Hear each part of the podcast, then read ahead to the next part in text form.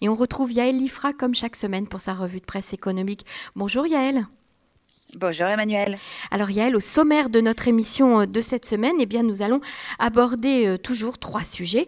Euh, tout d'abord, nous allons parler de la high-tech israélienne qui recrute à l'étranger. Pourtant, nous avons des milliers de chômeurs aujourd'hui.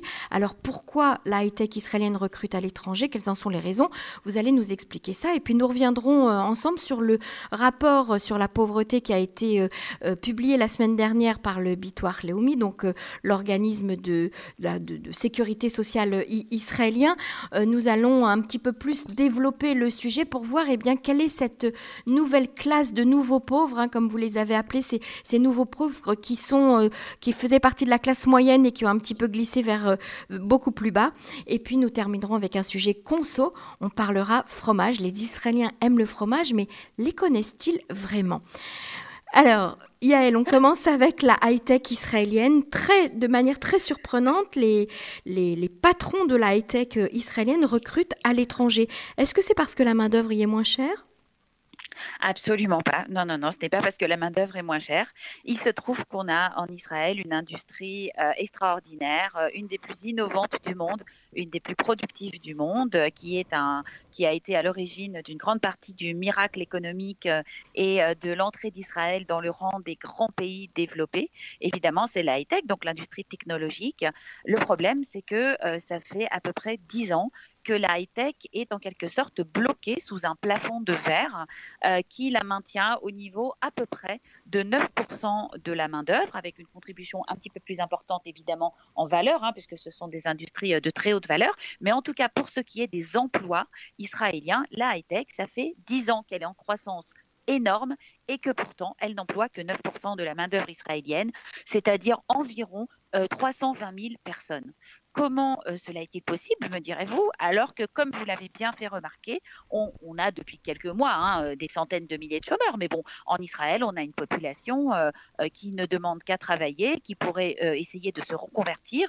Aujourd'hui, l'heure étant grave et les chiffres du chômage étant très mauvais, l'autorité de l'innovation a à nouveau lancé un grand programme de reconversion et de formation professionnelle pour essayer d'élargir le cercle de l'emploi de l'high-tech. On en avait déjà parlé hein, à de mhm. nombreuses reprises. Mhm. Il y a bon un, un facteur structurel qui est que la high-tech israélienne ne fabrique rien, qu'il y a très très peu d'usines, hein, parce que tout la high-tech, ce n'est pas que euh, des choses qui sont virtuelles. Hein, euh, on fabrique des composantes, des pièces, des appareils, des puces, euh, des cartes mémoire, etc. Généralement, les usines sont à l'étranger, alors qu'en Israël, l'industrie est plutôt très vieillotte, ne fabrique pas de produits à haute valeur ajoutée, et ça serait déjà une bonne idée. Mais on a toujours le même problème euh, c'est un. Alors le premier problème, parce qu'il y en a plusieurs, hein, vous allez voir, et c'est pas que ce qu'on croit. On va donner le problème le plus évident, évidemment, c'est euh, le manque de salariés qualifiés sur le marché israélien euh, pour des raisons très claires que l'on connaît, à savoir que l'école ne fournit pas forcément en Israël suffisamment de salariés qualifiés, à savoir qu'elle fournit un petit nombre d'élèves très euh, très éduqués, très qualifiés, excellents. Mais la dernière étude PISA, donc 2018, a montré qu'Israël était un des pays où l'écart entre ceux qui sont excellents et ceux qui sont les plus faibles est parmi les plus élevés du monde. Mhm. Donc, ça veut dire un système euh, euh, scolaire qui a une très très grande difficulté à monter toute la population à un niveau de compétence et de savoir minimum. Donc ça, c'est très compliqué parce qu'on sait que quand un élève déjà, disons, au niveau du CP, euh, ne sait pas euh, bien lire ni écrire, que euh, les tables de multiplication ou les bases du calcul ne sont pas acquises, d'une certaine façon, sa scolarité est déjà extrêmement compromise et tout se passe, beaucoup de choses se passent à un très jeune âge. Hein. On ne parle pas du tout encore là ni du lycée, ni du bac, ni de l'université. Donc ça, c'est une première chose. Et si on regarde sur l'industrie de la high-tech, 65%, donc les deux tiers de, des salariés de la high-tech, sont composés d'hommes juifs non orthodoxes qui ont fait des études supérieures. Ça vous donne une idée un petit peu quand même du paysage auquel on est confronté. Une étude qui a été réalisée par euh, l'Institut Taub, euh, qui est spécialisé en éducation, euh, a interrogé les salariés du marché du travail et en fait 40% des salariés arabes et 50% des salariés ultra-orthodoxes ont répondu que leur maîtrise de l'anglais était extrêmement basse ou qu'ils ne parlaient pas anglais du tout. C'est un petit peu compliqué de travailler dans mhm. une société de la high-tech sans anglais. Donc c'est un obstacle extrêmement important, bien avant l'obstacle de la formation, parce que ces sociétés, en particulier les grandes comme Google, comme Intel, comme Amdocs, comme Checkpoint, ont évidemment les ressources nécessaires quand ils décèlent que quelqu'un a du talent pour pouvoir lui donner des formations techniques. Mais avant ces formations techniques, il faut des compétences de base. Ça veut mhm. dire bon mhm. l'anglais, mais évidemment des compétences de, de, calcul, d'organisation de, des tâches, de productivité, qui fait qu'on pourra former les salariés. Alors ça, c'est une première, euh, un premier facteur qui, en gros, met un peu la faute euh, sur le système scolaire. Sauf que, évidemment, ce n'est pas du tout tout, c'est beaucoup plus compliqué que ça. Euh, un deuxième problème très très euh, important, et pour tous ceux qui connaissent l'industrie du high-tech, ils s'y reconnaîtront, c'est évidemment le système de cooptation. Hein. Le système de cooptation, c'est que la plupart des emplois dans cette industrie, dans ce secteur, sont fournis par des copains, de copains, de copains, de copains. Hein. Mhm. on mhm. rentre euh, en Israël, on sait que la recommandation personnelle est extrêmement importante pour trouver un emploi. Mhm. Si on envoie simplement un CV euh, à la suite d'une offre d'emploi, quel que soit le secteur, on n'a quasiment aucune chance d'avoir le job. Si on ne connaît pas quelqu'un, qui peut dire qu'il vous connaît euh, et que vous êtes vraiment formidable, ou si vous n'avez pas servi dans la même unité que quelqu'un qui travaille dans un autre service de la boîte, mais qui va dire que vous êtes formidable, ou si vous n'avez pas quelqu'un qui est le beau-frère, euh, je ne sais pas moi, de, euh, du, du sous-directeur de la logistique qui va dire que vous êtes formidable. Donc en gros, si vous n'avez pas quelqu'un pour dire que vous êtes formidable en Israël, c'est un peu compliqué. Et en particulier, évidemment, dans l'industrie de la high-tech, c'est particulièrement comme ça. Pourquoi? Parce que la plus grande partie des recrues qui fondent le socle de ce secteur aujourd'hui sont bien entendu les diplômés, les, enfin, les, ex-soldats des unités technologiques de l'armée qui servent ensemble pendant trois ans dans des conditions évidemment où on est extrêmement, euh, comme vous imaginez, très proche, où on mhm. fait des tâches très difficiles avec des heures très très longues, ça crée des liens extrêmement forts et ces liens perdurent pendant toute la vie. Et donc évidemment, très souvent, dans une même société, on va retrouver des unités entières de l'armée. Puisque les gens se connaissent, ah ben je connais machin, dès qu'il se libère, on va le prendre, on l'engage. Et donc, on a un problème d'homogénéité dans le recrutement qui est extrêmement problématique. Donc ça, c'est une deuxième chose. Ensuite, on a également, comme on le dit, donc ce qu'on appelle un biais. Donc ça, c'est un biais cognitif typique. On est entre soi avec des gens qui sont tous les mêmes, qui habitent tous le même coin, généralement le centre du pays, qui ont à peu près le même profil dans les études, profil socio-économique, profil religieux, etc. Et donc les autres sont invisibles. C'est très difficile de faire rentrer dans un groupe de travail, dans une équipe de travail, une personne différente. Et en Israël, on se rend compte aujourd'hui qu'on a un sérieux problème de diversité dans les entreprises et que euh, aussi bien, alors là on va parler euh, des trois secteurs qu'il faut hisser aujourd'hui euh, dans le marché du travail, ben, les femmes, hein, ça, ça, paraît comme ça idiot, mais oui, bien sûr les femmes, les femmes, les arabes et les ultra-orthodoxes, sans parler également des des personnes qui sont issues euh, de la Alia, dont on ne parle jamais mhm. dans, les, euh, dans les articles, bien sûr, mais qui sont tout à fait discriminés, et pas seulement ceux qui viennent d'Éthiopie, aussi les Français, et aussi les Américains, et aussi les Russes. Tout le monde est discriminé quand on ne fait pas partie, qu'on n'est pas passé par ce moule. Voilà, donc effectivement, aujourd'hui, dans les grandes sociétés de la high-tech, on commence à s'intéresser aux, euh, aux problèmes parce que cette homogénéité, certes, elle garantit une certaine efficacité, mais au bout d'un moment, cela finit par nuire à la créativité, à la la capacité, comme on dit, de penser, vous savez, en dehors de la boîte, la mhm. fameuse boîte. Mhm. Et donc, comme tout le monde est pareil, le même âge, habite au même endroit, etc., ça devient compliqué. On est productif, mais pas forcément créatif. Donc, les sociétés ont euh, fini par se tourner, des grandes sociétés de la high-tech, ont fini par se tourner vers des euh, associations qui s'occupent, exactement comme on l'a connu en France euh, dans les dernières années, de diversité. Et aujourd'hui, on forme les responsables de recrutement des entreprises à enlever un petit peu leurs œillères, à regarder des gens qui ne sont pas comme à ne pas les juger à l'emporte-pièce du premier coup en se disant ils seront pas capables ou elle ne sera pas capable, euh, et à essayer de regarder les talents des personnes et surtout de faire rentrer à tout prix des personnes différentes pour pouvoir les former et amener des cercles, comme on dit, toujours ce même élargissement. Et puis aussi, euh, on a le problème des femmes. Alors les femmes, euh, donc elles sont diplômées, elles sont intelligentes, elles viennent sûrement du centre, elles sont pas ultra orthodoxes. Enfin, vous savez, elles, ont, elles cochent toutes les cases, sauf que non, elles sont des femmes. Mhm. Et là, on se rend compte mhm. que euh, les heures très très longues, l'investissement énorme, la fidélité sans limite que l'on demande aux salariés de ces secteurs coûte très cher aux femmes au long de la carrière. Et si entre les âges de 18 et 24 ans, il y a autant de femmes que d'hommes dans les sociétés de la high-tech. Entre les âges de 25 et 34 ans, le rapport devient euh, 1 homme,6 pour une femme et aux âges de 34 à 55 ans, 2,6 hommes pour une femme. Donc vous voyez que là, les femmes abandonnent nettement le secteur, évidemment parce que la société israélienne reste traditionnelle, que ce sont elles qui vont s'investir dans l'éducation des enfants, que quand les écoles ferment à 2 heures de l'après-midi, c'est un petit peu compliqué, qu'il faut faire la navette, qu'il faut emmener les enfants ici ou là. On n'a pas les mêmes facilités de garde non plus qu'on peut avoir dans d'autres pays développés. Et donc aujourd'hui, l'industrie de la high-tech en Israël est en train de se réveiller et en train de se rendre compte qu'il faut absolument mmh. élargir le cercle de l'emploi à la diversité israélienne. On essaye de tirer les salariés vers le haut.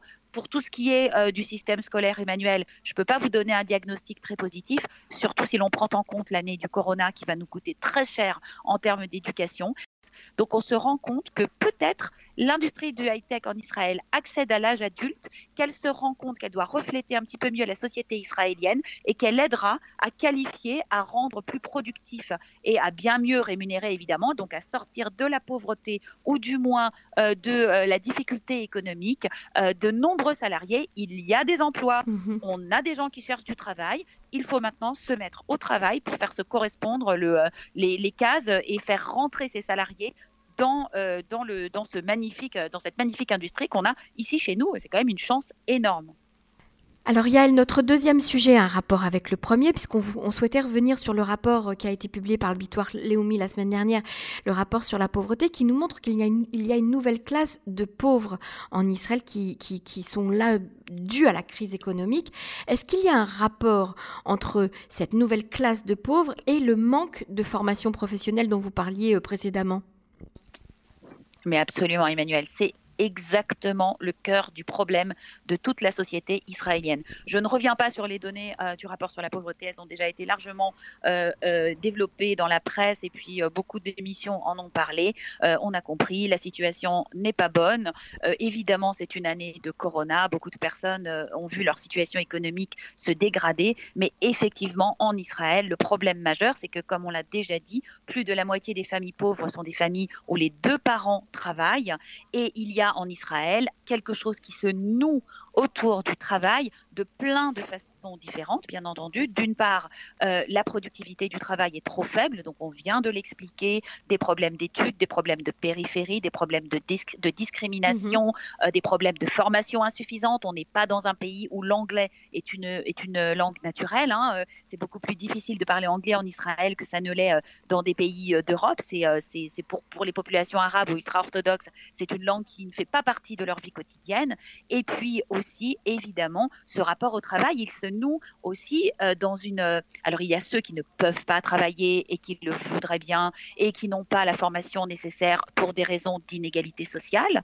Il y a ceux qui ne parlent même pas hébreu alors ne parlons même pas de l'anglais, euh, donc les populations arabes dont le niveau d'hébreu est souvent insuffisant et fait euh, que, les, emplois qu'on leur donne sont des emplois très peu qualifiés, euh, des emplois que personne mhm. d'autre ne veut faire. Et puis on a ceux qui ne veulent pas travailler par choix de vie, donc les populations ultra-orthodoxes qui sont également celles qui ont le plus d'enfants. Et donc évidemment, quand on a qu'un seul euh, parent qui travaille et qu'on a un grand nombre d'enfants, euh, la pauvreté est évidemment au rendez-vous. Israël ayant une politique de redistribution euh, qui est délibérément extrêmement, comment dire ça, radine, c'est un mot un petit peu familier, mhm. hein, mais on va dire véritablement très mhm. réduite, parce que tout cela découle de la politique qui avait été menée par Benjamin Netanyahu, ministre des Finances, en 2003, avec son plan des allocations au travail, qui était donc destiné à obliger, en quelque sorte, la population ultra-orthodoxe à aller au travail. Plan qui a été couronné d'un certain succès et puis surtout de 20 années de croissance pendant lequel euh, les revenus euh, par euh, habitant n'ont fait que croître en Israël. Sauf que ce modèle aujourd'hui semble essoufflé et c'est un petit peu ce que le bitoire Léomi vient nous montrer. Au-delà du système de redistribution massif, puisque cette année on a injecté 80 milliards hein, de, de prestations dans l'économie et on montre que en tout cas beaucoup des personnes qui sont au chômage, plus de 20% des chômeurs en Israël, seraient tombés en dessous du seuil de pauvreté si on ne leur avait pas rallongé les mhm. indemnités, qui, vous le mhm. savez, en temps ordinaire sont limitées à six mois. Au-delà euh, des, fameuses dotations uniques unilatérales qui ont fait que les chômeurs, eux, ont vu leur niveau de vie augmenter cette année, puisqu'ils ont euh, un niveau, euh, ils sont très très peu, ils gagnent très très peu d'argent, et tout d'un coup, on leur a donné de l'argent par enfant, par parent, etc. Donc évidemment, le revenu a augmenté sans qu'il n'ait rien à faire, entre guillemets. Hein. C'est pas du tout pas du tout négatif ce que je dis Emmanuel, hein, c'est mhm. simplement un, constat, effet mhm. mathématique hein, de ce qui s'est passé. Au-delà de ça, on a un problème de travail, on a un problème d'exploitation des droits, on a un problème dans la façon dont on aide les gens en Israël, qui n'est pas suffisamment proactive, qui est uniquement basée sur des allocations très maigres qui sont données à des conditions très strictes et qui n'accompagnent pas suffisamment par la formation professionnelle, on va en reparler une cinquantième fois de ce plan qui n'a pas été appliqué, de ces reconversions qui ne sont pas faites, de cette industrie de la high-tech qui reste sans salariés face à des gens qui n'ont pas les compétences minimales, alors qu'il serait si facile de leur dire venez, vous êtes au chômage, on va vous donner une formation. On a quand même mis 80 milliards de shekels. On peut quand même donner des formations. On peut même conditionner l'obtention des allocations chômage à des formations sans pour autant que ça mhm. soit un scandale comme ça serait en France. Moi, je suis sûre qu'en Israël, ça ne donnerait pas euh, la même, euh, la même, euh, le même résultat. Et effectivement, on se trouve aujourd'hui une fois de plus avec une grande partie de la population qui est en situation de passivité, hein, qui attend qu'on l'aide parce qu'on vient lui donner de l'argent au lieu de l'aider à prendre le pouvoir sur sa vie, à améliorer sa vie on a aussi, et il faut le dire sans avoir peur des mots, une partie de la population qui ne veut pas travailler et qui attend de l'État qu'il s'occupe d'elle parce que évidemment elle a beaucoup d'enfants et qu'on ne peut pas laisser des enfants sans leurs besoins remplis. Et dans ce secteur ultra-orthodoxe, il y a aussi une part de cynisme, il faut aussi le dire. On attend de l'État qu'il fasse ce boulot-là. Et il y a une partie de la population qui est également complètement abandonnée, avec euh, un système scolaire qui est véritablement sous-dimensionné, sous-budgété, euh, des emplois de troisième zone. Et évidemment, ça, c'est le secteur arabe qui a aussi beaucoup de mal à se hisser. Donc ce problème du travail, c'est le nœud de la société israélienne. Je, tiens aussi à dire que dans un très grand article donc, qui a été euh, consacré à ce rapport du bitoire Léomi. Ça, c'est personnel, c'est un hommage et puis c'est très important de le dire. Le, le journaliste Lior Datel euh, du, du, quotidien de Marqueur a consacré tout un chapitre à dire que si seulement on avait appliqué les conclusions de la commission pour la lutte contre la pauvreté euh, qui était dirigée donc par Elie Lalouf, dont j'ai eu l'honneur d'être l'assistante parlementaire à la Knesset, si seulement ces, ces, ces, ces recommandations, ces conclusions, mhm. pardon, sur lesquelles la Commission a travaillé pendant des mois, qui étaient des, conclusions de bon sens, dont toutes ne nécessitaient pas du budget, Emmanuel. Hein. C'était véritablement, il y avait simplement l'idée d'aller chercher les ressources où elles sont, d'exploiter les budgets jusqu'au bout, euh, de prendre les bonnes personnes et de les mettre au bon endroit. Si elles avaient été appliquées, Israël n'aurait probablement pas été aujourd'hui dans cette situation euh, qui va encore euh, se dégrader cette année. on le craint très fort. Il faut absolument prendre en main le chantier du travail en Israël. C'est un objectif prioritaire, national et urgent. Très bien, et on, marquera euh, aussi le coup en répétant à nouveau que euh, la formation professionnelle, eh bien, c'est essentiel. Je rappelle que le MISRA d'Aklita, le ministère de l'intégration, propose euh, des formations professionnelles avec des bourses pour les nouveaux immigrants de moins de 10 ans en Israël et qu'il est, c'est le bon moment pour les appeler, les contacter et en profiter. Troisième sujet, il y a un petit peu plus léger. Les Israéliens aiment le fromage et nous, les fromages, les Français, eh bien, on le connaît bien.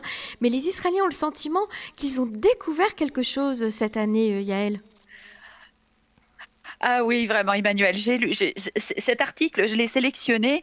Euh, il n'a pas une valeur économique énorme, mais surtout, il nous a donné, il nous donne à nous, les francophones d'Israël, un contrepoint très amusant. Parce que vous savez, euh, ce que je fais euh, dans le, dans le travail de, dans vos émissions et puis dans tout ce que j'écris, c'est le décryptage de la société mhm, israélienne, qui nous paraît des fois tellement difficile à comprendre, tellement différentes. Et il faut expliquer des choses qui vont de soi pour les Israéliens. Et pour une fois, écoutez, j'ai ri et j'avais un petit sourire. Oh, je dirais pas du tout un sourire condescendant, c'était pas du tout ça, mais c'était un petit sourire amusé quand j'ai lu un article de cette journaliste que j'aime beaucoup, Shoshana Ren, journaliste conso euh, de Yediot Achronot, du, du supplément Mammon, qui nous écrit comme si elle avait découvert la Lune que les Israéliens ont découvert les fromages premium. Alors je me suis dit, ah, bah, c'est intéressant. Voilà, moi j'adore parler des fromages en plus en Israël, alors pas seulement pour les prix, hein, mais c'est plutôt, euh, c'est quelque chose de, c'est un marché très emblématique de la conso. Et donc là, elle nous annonce en grande pompe que les Israéliens, grâce au Corona, parce qu'ils ont beaucoup cuisiné, parce qu'ils étaient à la maison, parce que comme elle dit, ils ont amené le restaurant à la maison, ont découvert les fromages. Euh, Grana Padano, le parmesan et le pecorino. Eh ben dis donc, donc, les fromages italiens. Ah bah oui, attention. Hein.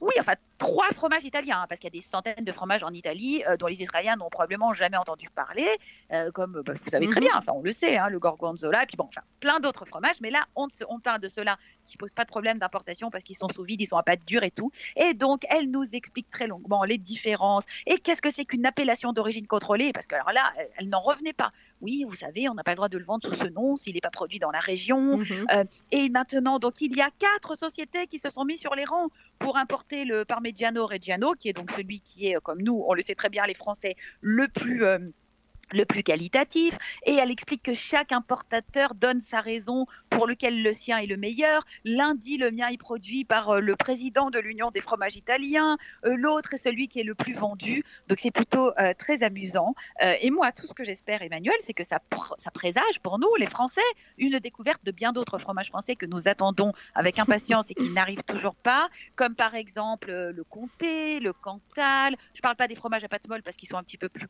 difficiles à mhm. importer, mais on a plein de fromages à pâte dure qui sont vraiment délicieux en France et qui ne sont toujours pas arrivés. Donc, mhm. la mhm. tome. Donc, j'espère que les Israéliens vont aussi découvrir les fromages français. Euh, il faut qu'on se mette sur le coup, Emmanuel, et qu'on euh, on essaye de, d'encourager les Israéliens à découvrir nos fromages et à s'enthousiasmer. Si vous êtes d'accord, Yael, on pourrait faire une émission spéciale fromage. Ça pourrait être formidable. Alors, Yael, je ne vais pas vous quitter cette semaine sans évoquer euh, un post que vous avez écrit sur votre propre page Facebook. Un post qui, euh, j'ai envie de dire, est une alerte, hein, puisque vous vous êtes positionné comme une d'alerte sur ce sujet. Euh, un poste qui a fait couler beaucoup d'encre, vous avez eu le droit à beaucoup de commentaires, beaucoup de soutien, mais également beaucoup d'attaques. Euh, de, alors, on va, on, va lancer le, ballon. Hein. Il s'agit du Magen David Adom France, euh, qui a lancé une mhm. campagne d'appel aux dons euh, pour soutenir la campagne de vaccination en Israël. Et là, euh, quelque chose a fait tilt chez vous et vous vous êtes dit, mais la campagne de vaccination israélienne est entièrement prise en charge par le gouvernement et par les copatrolimes. Donc pourquoi, pourquoi le Magen David Adom France euh, aurait besoin de faire une, campagne d'appel aux dons pour soutenir la campagne de vaccination en Israël? Et là, vous avez fait votre petite enquête et vous avez découvert des choses qui ne sont pas du tout faciles à dire et à reconnaître. Oui, je crois que c'est surtout ça. J'ai euh, touché euh, un peu, euh, sans m'en rendre compte peut-être, à un point extrêmement sensible. évidemment, le Magen David Adom a une mission d'utilité vitale et publique, puisque c'est l'organisation qui est chargée en en Israël d'apporter euh, les premiers soins, les soins d'urgence. D'autant plus, j'avais déjà fait avec vous, Emmanuel, il y a quelques mois, euh, une intervention un petit peu polémique Sur les tests. Qui, était, qui, faisait suite à de, voilà, de nombreux articles, parce que le Magen David Adom Israël est un organisme extrêmement opaque qui a un budget de près d'un milliard de shekels et qui ne rend aucun compte sur ce budget et que euh, on sait que beaucoup ont critiqué le train de vie de la direction de Magen David Adom Israël, mais là en l'occurrence il s'agit encore d'autres choses. Donc Magen David Adams fait partie de l'Organisation internationale de la Croix-Rouge depuis 2006 et en tant que tel a le droit de lever des fonds en France pour financer des actions en Israël avec reçu CERFA, c'est-à-dire que l'État français rembourse 66% du don sous forme de crédit d'impôt. Et or là, le Magan David Adom France fait ces derniers temps euh, dans tous euh, les médias juifs euh, en France une campagne très importante d'appel aux dons qui affirme sans sourciller que les dons sont destinés aux volontaires d'une part et ensuite qui sont destinés à financer ou à aider ou à accompagner. À soutenir, En tout cas, ils sont destinés à soutenir la campagne de vaccination en mhm. Israël. Et évidemment, on le sait, on a suffisamment parlé des vaccins ici. On a un miracle en Israël. On a un pays qui n'a pas hésité à mettre la main à la poche de façon que certains estiment même exagérée pour acheter suffisamment de vaccins pour vacciner une grande partie de la population On a des coupes limes extrêmement efficaces. Le ministère de la Santé pilote de façon que certains jugent même parfois un petit peu trop euh, euh, concentrer euh, euh, la, le, toute l'opération de vaccination. Et le Magen David Adom est un prestataire parmi d'autres de cette campagne de vaccination qui a été chargé de vacciner dans les maisons de retraite et dans les résidences pour seniors ainsi que les personnes qui sont les bloquées personnes à la handicapées. maison, certaines personnes mhm. handicapées. Voilà, donc ça représente à mon avis un petit peu moins sûrement de, pour, ça doit être dans les, entre 150 et 200 000 personnes, donc très loin de la campagne nationale. Et il est bien évident que le ministère de la Santé paye Magen David pour cette prestation, lui fournit les vaccins, puisque évidemment Pfizer ne vend pas de vaccins à d'autres personnes qu'aux États, et euh, le, ministère de la Santé fournit les seringues puisqu'elles sont vendues avec. Enfin bon, c'est toute une histoire. Et évidemment, euh, Magen David Adom est rémunéré au vaccin. On ne sait pas combien d'ailleurs, mais c'est évident que c'est comme ça et pas autrement.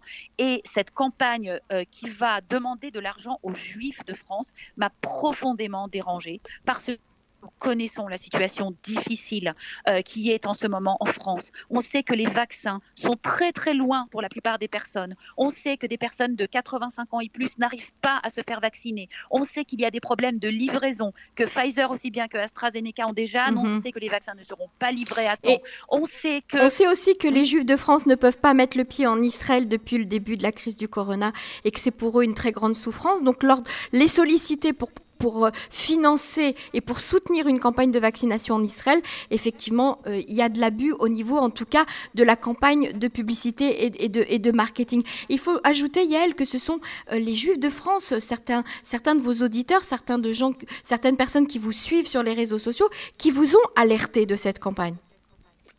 Absolument, oui, oui, c'est un, c'est un auditeur qui m'a écrit, qui m'a envoyé euh, ses campagnes. Il s'est trouvé que par le plus grand des hasards, le jour même où il m'a écrit, j'étais invitée sur une radio juive, euh, euh, sur Radio Shalom, nos, nos confrères et amis, pour intervenir sur l'économie, et que pendant que j'étais en attente, le spot est passé, donc je l'ai entendu, et effectivement, il fait nettement appel aux dons pour la campagne de vaccination israélienne auprès de la communauté mhm, juive de mhm. France, et j'ai vraiment, j'ai été extrêmement gênée, et donc oui, c'est normal de le dénoncer. La communauté juive de France n'est pas une vache à lait. La communauté communauté juive de France n'a pas vocation à financer la santé des Israéliens. Nous habitons un pays développé, nous avons tout ce qu'il faut. Ce recours permanent à la philanthropie et cette espèce de mentalité qui vient dire que parce que c'est en Israël, il faudrait que la communauté, que les communautés juives du monde viennent payer, alors que le PIB d'Israël n'est pas loin de celui de la France. Oui, il y a des difficultés. Oui, ça fait partie de l'effort de solidarité et du lien très important et très spécial qui existe entre la diaspora et Israël.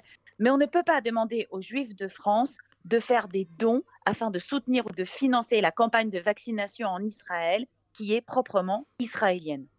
Je suis euh, euh, aujourd'hui, j'ouvre euh, l'antenne à, au responsable du Magen David France qui souhaite avoir un droit de réponse à, cette, à, ce, à ce sujet. on est tout à fait ouvert pour le faire. S'ils si, le souhaitent, ils peuvent me contacter sur la page Facebook de Cannes en français et on, on leur donnera la parole bien sûr pour qu'ils puissent répondre à, à, ce, à ce sujet et puis, et puis se justifier peut-être sur cette, sur cette campagne. Yael Ifra, merci beaucoup. Je vous souhaite Shabbat Shalom et on vous retrouve la semaine prochaine avec euh, d'autres, d'autres sujets, avec une revue de presse économique tout aussi passionnante. Merci Emmanuel.